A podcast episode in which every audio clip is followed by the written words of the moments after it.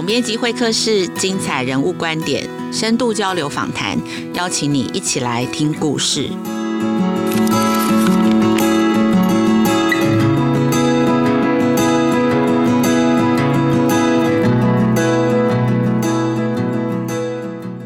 大家好，我是节目主持人陈雅慧。二月底哦，刚开学，在这个时间点呢，其实是很多私立学校啊，或是实验学校的招生季节哦。亲子天下刚刚出版了三月号杂志的封面故事，就是选校时代来了。我先整理一下几个数字哦，在未来的十年内哦，全台湾中小学的学生人数会持续减少两成哦。那学生人数越来越少。但是现在国中小的数目跟种类却是越来越多元，越来越不一样哦。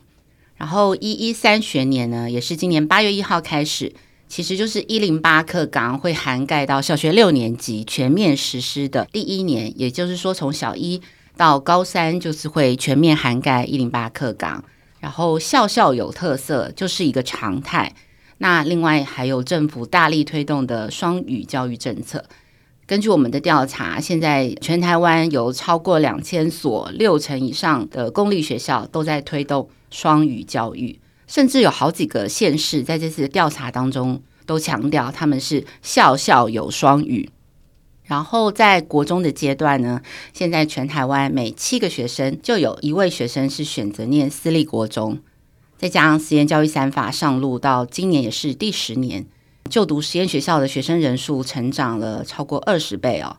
学校这么不一样，但学生越来越少的这个大环境下，自然学生家长的选择就变多了。那以前我们小时候都是走路去家里附近上学这样子的风景哦，好像变得越来越稀有了。今天呢，总编辑会客室邀请了两位来宾来聊一聊这样子的现象。两位来宾，我先为大家介绍一下，一位是老苏老师。还有亲师沟通专家罗怡君 K，请大家先跟大家打个招呼。Hello，我是老苏苏明进。Hello，我是 K，哎，感觉要录 K 歌书房。对，这两位贵宾呢，也是呃亲子天下跟发展教育 Podcast K 歌书房的主持人哦。然后今天也要特别跟大家介绍一下，今天的节目是总编辑会客室第六十九集哦，同时也会是最后一集啊，所以很开心这一集邀请到两位好朋友哦。但是呢，今天这个节目其实不是告别哦，而是重新出发。因为三月开始呢，以后每个星期一，呃，这个节目会用新的节目名称，叫做“青师关键字”，跟大家在空中相会，会整合原本的总编辑会客室，还有教育笔记。每周一会跟大家分享，身为家长跟老师，你最需要知道的教育教养关键字。那还是会有我。跟亲子天下的总主笔冰静生担任主持人。好，那我先呃稍微介绍一下两位来宾哦。老苏老师呢是知名的作家，同时也是资深的国小老师。然后他有个女儿呢，小苏姑娘，大家若是是他的粉丝也很熟悉，已经念国中了。然后怡君呢是亲师沟通专家，同时也是经营青少年图书馆，同时也是亲子天下 Podcast 少年特有种的节目主持人。我想两位的身份呢、跟经历都对这个议题都会有很深刻的观察。好，第一个问题呢，你们自己观察是不是爸爸妈妈对于孩子念国中跟念国小的学校的选择有了更多的想象？爸爸妈妈帮孩子选学校的时候，是不是有一些不一样的考量？那先请怡君分享你的观察。好啊，因为我觉得国小跟国中是选国小跟选国中的概念不太一样。那其实台北。跟其他的都市可能也有很大不一样的风景哦。那因为我们常常在各地演讲，所以你就会发现说，诶，台北市呢，可能因为实验学校的选择比较多，然后大家也都非常的竞争，所以它的多元性的确比较多，交通也方便。对，那所以大家的那个家长的自由选择度跟小孩可以自主上学这件事情，哈，呃，比较容易，所以在台北市的确是百家争鸣。但我发现。在台北市之外的都市，诶，大家好像在国小阶段呢，倾向要么就是离家近，因为小孩要睡得饱，不然每天都在打仗。那另外一个呢，就是他会开始挑那个呃国小，可能有一些特色班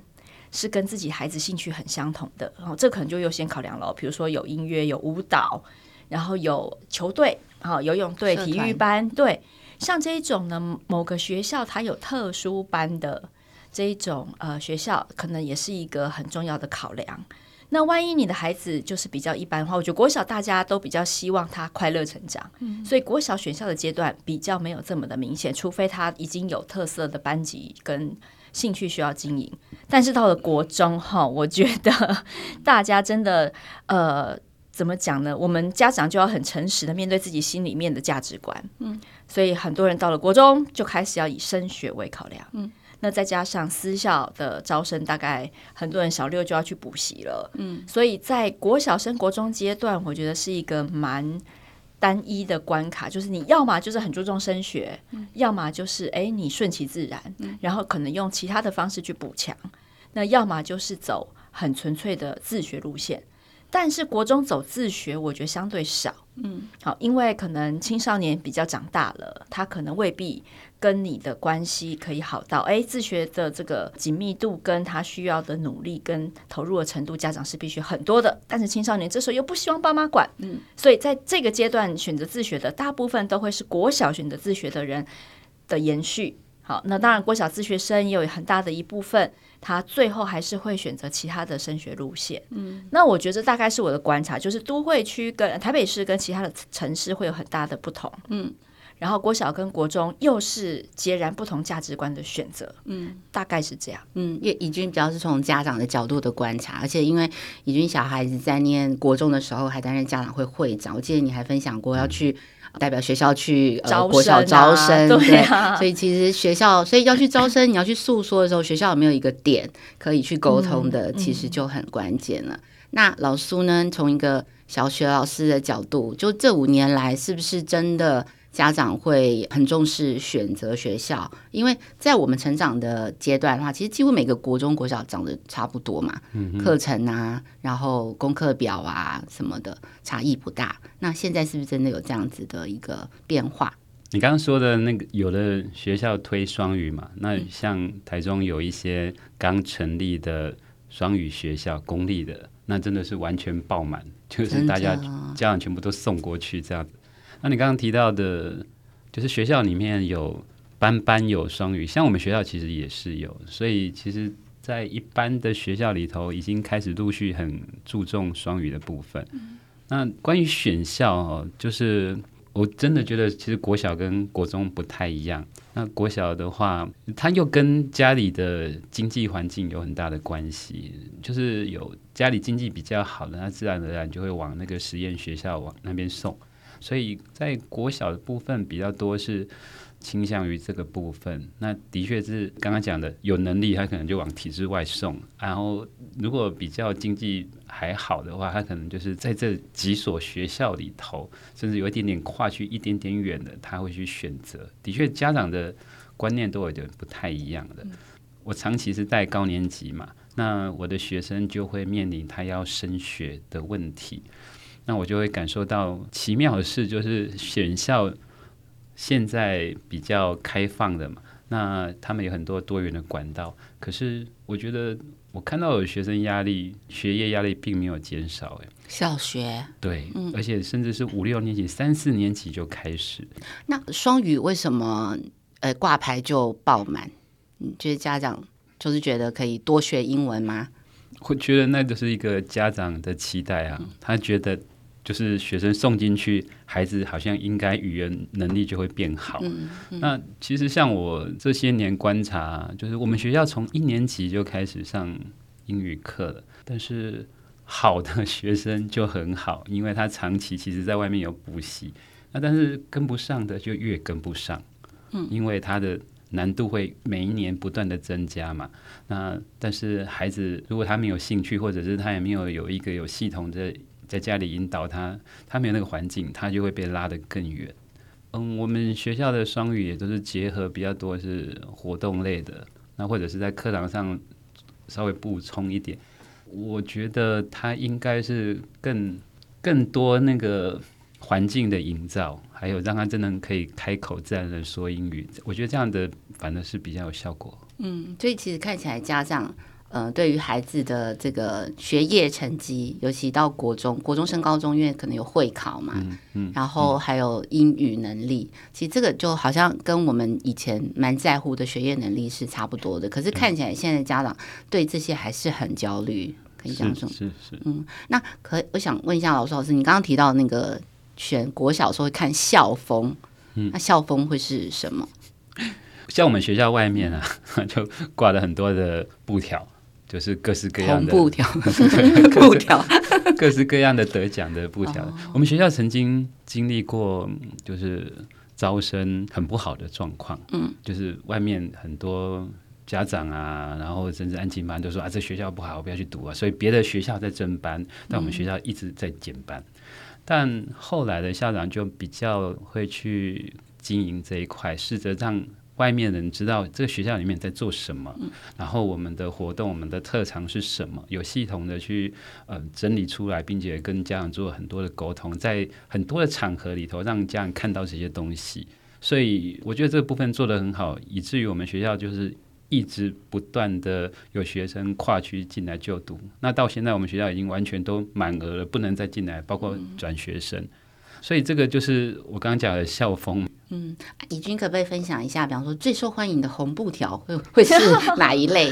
嗯，教学卓越奖还是 还是比方什么阅阅读磐石奖什么的？嗯，其实那个红布条意思就是说，也是在跟家长们揭露这个学校的关键字啊。嗯，好，因为有的学校他会选择用阅读来作为一个特色，嗯，那可能学校就会花比较多的资源在图书的整部，或者是他有阅推老师。那或者是呃校长啊，或者是其他课程，尤其像现在国中就有很多校本课程，然后国小有很多特色课程，所以其实那个红布条就在告诉你说这个学校的关键字在哪。嗯，好，比如说一个阅读磐石奖的学校，他可能就不会告诉你他们有什么音乐班啊，得到什么特优啊，但是你看有一些就是以。这些特殊才华、才才艺为主的学校，他可能贴的就这个。那当然了，你说像台北市那个前五大的那个国中，当然他贴的就是榜单喽，对不对？所以其实每一个学校，他贴出来的东西就是这个学校，至少是现任校长，嗯嗯，他所经营的重点。嗯，好，那老实说哈，家长会看这个布条，当然是一个，就是刚刚老苏讲的，它是一个校风的展现。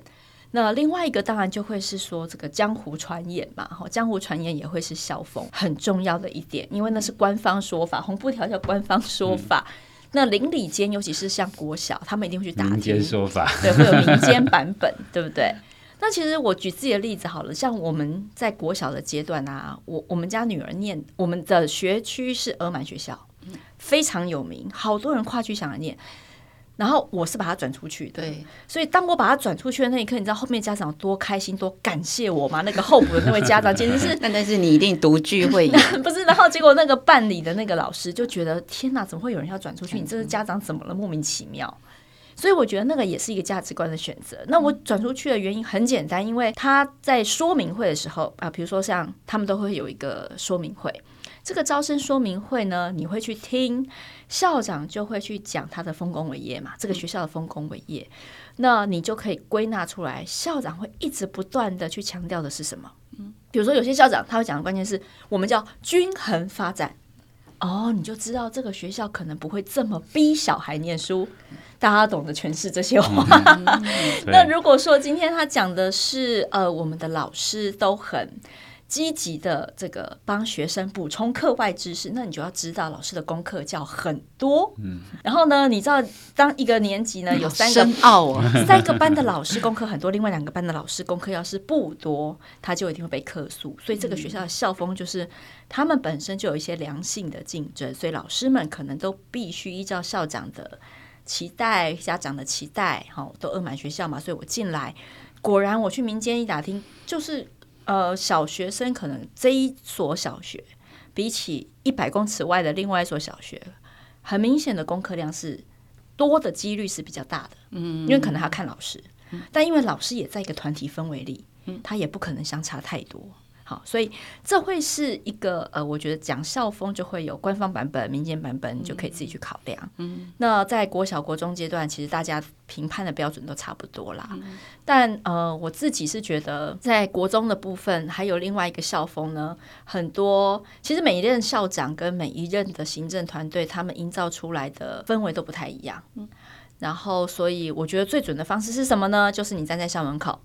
看一下。这个阶段，你孩子要接触到的同才团体，他们进出的样貌，然后这个远远的观察，哎，校长有没有在门口啊？他在做什么事啊？然后其他的团队怎么支援啊？那家长接送的状况，还有学生的气质，他们的互动，那才是真正的校风。我是这么，我是这么想的。没错，其实因为我们这次在做调查，我也看到一个趋势，就是很多小学的名字越来越长。呃，我看到还有。AI 天文，呃，双语国际实验学校，oh, oh, oh, oh, 好难呐、啊。然后还有三语哦，客语，然后华语跟英语三语实验学校，然后还有很多什么 SDGs，然后什么什么实验学校，就名字越来越长，其实就是关键字啦。对，那但是刚刚怡君其实提供了很多，就是除了看这些红布条关键字。那你实际上要去注意哪些细节是真正的这个，嗯、真正的显现落实在每日他们的生活当中，包括去看学生的样子，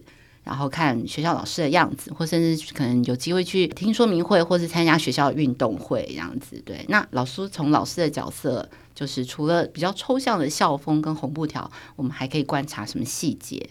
不过我觉得好像学校的特色啊，我毕竟是在一个公立学校，比较大型的学校里头，所以我觉得小校反而比较容易去做出一些特色出来，因为人比较少嘛。那大学校的话，可能就会有招生跟家长的期待这样子。像我们大理，我们我在台中的大理，那早些年我们附近出了一个新学校，他们就很重视课业。所以后来他们一起来说，他把所有大理的学校全部都吸光了。所以后来大家大理的每一个学校都哦，好，我们要重视一下课业哦。我说早期我们学校被讲的比较难听，就是说他就说哦，这个学校，一一二年级进来玩一玩就好了，然后到三四年级啊，最多五六年级一定要转走，因为这学校老师都没有在教书啊，没有在课业方面多要求，所以这。让我们后来整个校风就有很大的改变哈。嗯，刚刚怡君说的没错，就是说其实刚刚那些讲的背后都有一些潜规则哈。像我我自己女儿升学，我也有很大的感触。例如说，像那个所谓的升学率好的学校，背后一定就是很多的功课，而且他甚至也只有着重在功课上面，而且非常的要求，非常的专注在那里头。像所谓的校风好，可能就是他很在乎生活的品格，那甚至要求的会很细节，有时候学生也会很受不了。我觉得要判断的细节哈，我觉得我个人还是比较希望是说，所谓特色课程哈，其实说真的，我们也写过很多特色课程。那特色课程有时候是其实只有着重在少部分的学生里头，或少部分的老师在推动的。但他的确变成这个学校的亮点啊！我个人如果是我自己小孩子想要送进去的话，我希望他其实是全校性的，而且是长期性的，是有规划性的。我的孩子才有办法在这些的阶段一一个阶段一个阶段去养成他要学到的这些能力或者是一些品格的陶冶，而不是只有短时间一个课程就没有，或者是说只有少数部分。那你常常可以看到外面的红布条，就会有这样的问题，你就可以知道哦，那些其实是很少数的人在参加的团队啊、乐团啊、那个球队啊，但是并不是全校在在推动的。还有就是说，他到底是，比如说是几年级在做的，他有没有一个纵向的连接以及横向的连接，这可能都要去思考的。那还有就是说，他所提出来这些特色啊，他到底是。呃，动态的还是艺文的，还是活动，还是品德，还是甚至是未来的能力的培养？你希望你的孩子是需要往哪个方向去培养的话，可能都要去思考的。因为别人说的好，可能不适合你自己的孩子，或者你对你的孩子的期许。所以有时候进去之后，可能会觉得跟你所想象不一样。你可能是不太喜欢公立学校的那个很制式的要求，可是你到了私立学校，你却没有办法。你发现那个他们在课业上面的要求跟你想象又很大不一样，所以我们学校也常常接到很多那个从实验学校又转回来的，但是他他在进入体制内，他就显得格格不入，因为他的很多的在学业上面的并没有很扎实的去落实这部分，所以说他进来有很大的一个适应的难处。OK，老师刚刚也提醒了一个我觉得很关键的一个点，就是说。其实就是当学校点出它的特色或是亮点关键词的时候，其实是要去想它到底是是一个普遍性的文化，还是真的只是比方某一个社团，或者是说某一个班、某一个老师这样子。那真的是假设它是一个普遍性的文化，就是孩子才能够在累积当中有所学习。我觉得这也是一个很好的提醒哦。那最后我想要请教一下两位，因为其实刚好两位的孩子都一个在高中，一个在国中，都进入青春期，所以我们其实现在回头再看当初帮孩子，不管是选校或是看别人在选校，其实现在心情都比较不一样。那现在的父母其实很多就是生一两个小孩，那现在选择又这么多，可能大家。都会觉得很焦虑。那像刚刚老苏也提到，比方有些孩子可能呃原本进呃实验，或是又回来，都会有一些适应上，或是担心会格格不入的问题。好像是不是？假设我们帮孩子选错了，是不是好像又耽误了孩子什么？那或者说没有办法选到一个好的学校，是不是我们也不够尽责？然后可不可以呃两位再回头看，可不可以给家长一些建议？到底在帮孩子选择学校的时候，我们哪些事情可以呃不用这么焦虑的看待，或者说其实除了选择学校之外，回到父母本身，我们就可以做一些事情，这样子。嗯，我觉得其实还有一个呃，应该是说选校最好的规则呢，就是让孩子自己加入选择的过程当中，好，让孩子加入选择学校的过程。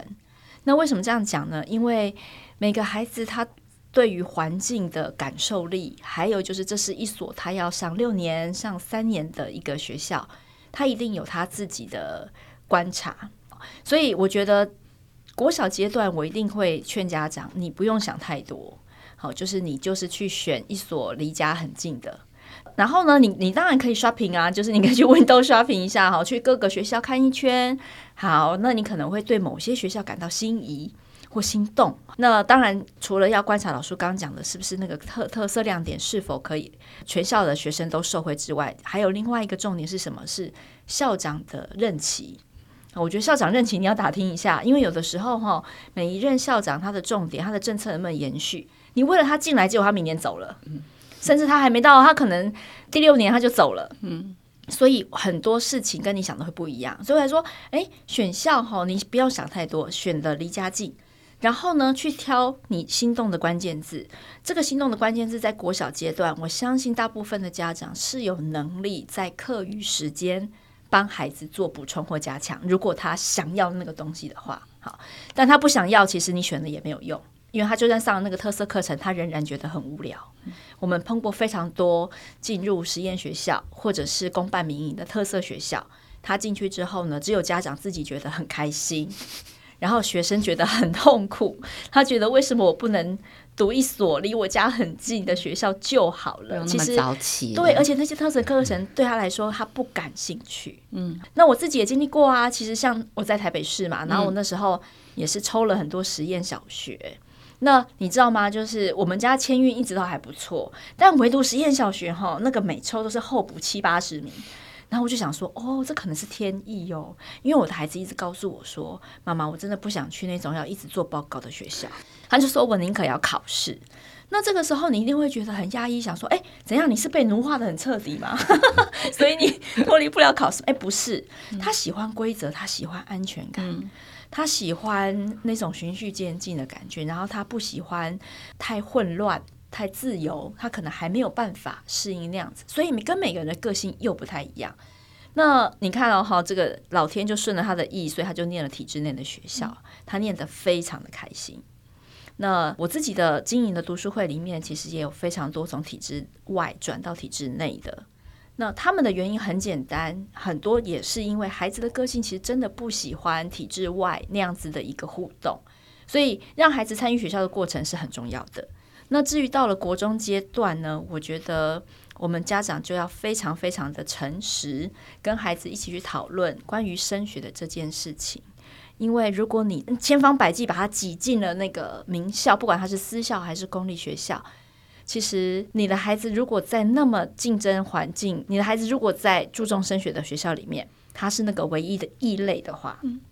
他会感觉更加痛苦，他的痛苦是别人的十倍。那第二个事情是，你要知道哦，在那个学校里面，他错一题可能会倒退呃二十三十名吧，但是在一般的学校国中里面，可能他错。多错一题，不过就是影响个一两名，嗯，但是他在整体对孩子自信心的建立上面会有极大的不同，嗯，所以我们那时候在国中选择的时候呢，就是一样选择离家很近，然后校长讲的是均衡发展，所以他在这样子的学校，那自己选择做加强，自己想要，呃，你的课业想要怎么加强就怎么加强，学校不会有太多的干预。那事实证明，他的自信心。决定了他能够持续投入在学科学习的关键。嗯，好，那相对应他的同班同学到了知名的私校跟名校，也因为竞争太过激烈，稍有失误就往后退很多，嗯，所以反而让他在升学考试的时候呢，表现没有这么好。嗯，所以我觉得让孩子自己加入那个选校，选一所他所爱的。那才是最好的结果。嗯，怡君的提醒非常的关键哦，因为当我们当爸妈的选来选去，不就都为了孩子嘛？嗯，那而且其实这个时代就是一个选择太多的时代。其实从小开始去练习一下，去想一想为什么喜欢，为什么不喜欢，其实也是一个很重要的历程哦。那老苏老师，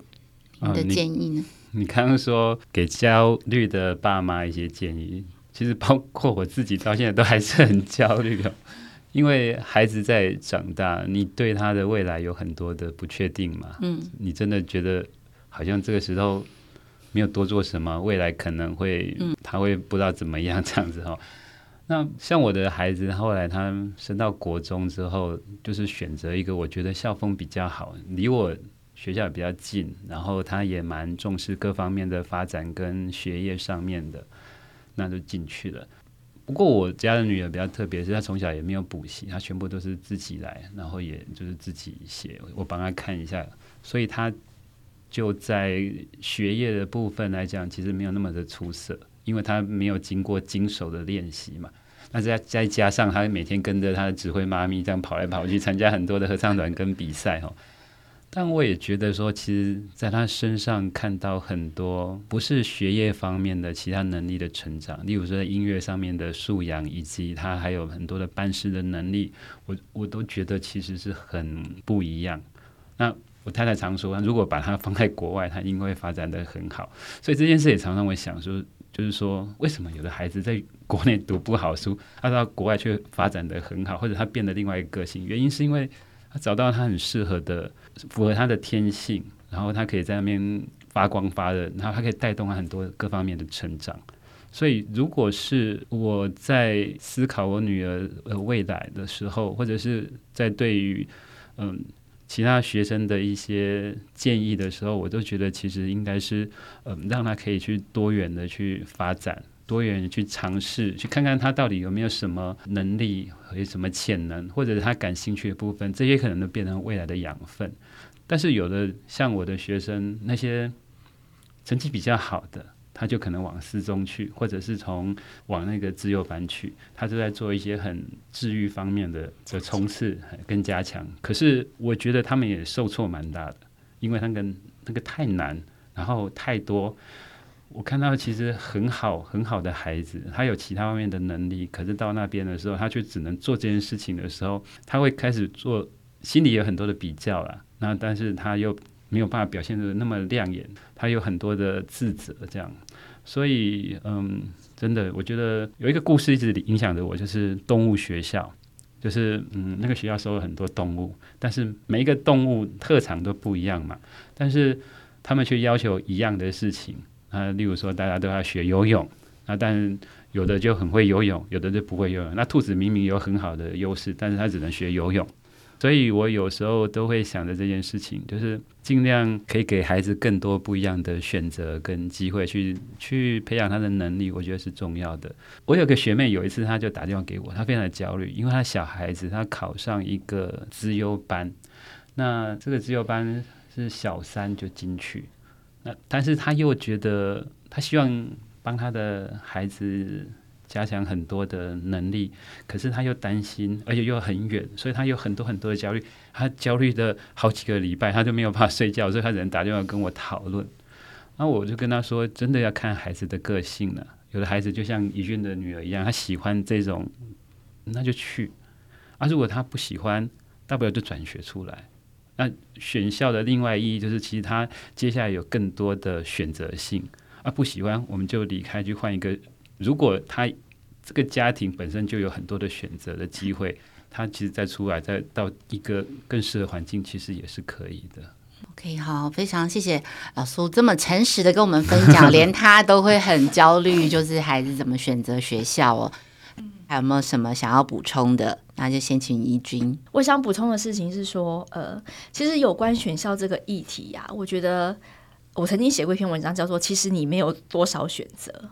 就是其实你真的能选的，你以为你有选择，但其实你是在你的经济，然后你的交通，然后还有你有没有抽中，你有没有排中，你觉得你好像在选，但事实上呢，都是孩子自己的缘分。那最忌讳的是什么呢？最忌讳的是选校变成了家长期待的理由。